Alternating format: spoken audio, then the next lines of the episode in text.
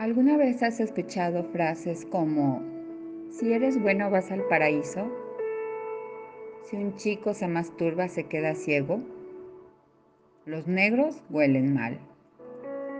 Los gitanos son delincuentes y vagos.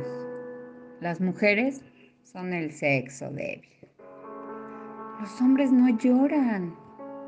Los niños visten de azul y las niñas de rosa. ¿Ya sabes cuál es el tema de hoy? Efectivamente, hoy hablaremos brevemente de la contaminación según Eric Bernet. Frases como estas contaminan el desarrollo de la personalidad.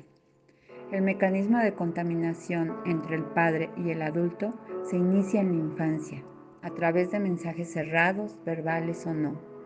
La contaminación del adulto por el padre obedece a razones de seguridad, Puede ser mucho más seguro tener unas pautas de comportamiento marcadas que asumir la responsabilidad de comprobar en cada momento la realidad y toma de decisiones. Pero, ¿qué es la contaminación? La contaminación es la intromisión de un estado de la personalidad en otro. Esto confiere a determinadas conductas, juicios, gestos y decisiones. Existe contaminación cuando el adulto admite como verdaderos los juicios infundados por el padre y los llamamos prejuicios.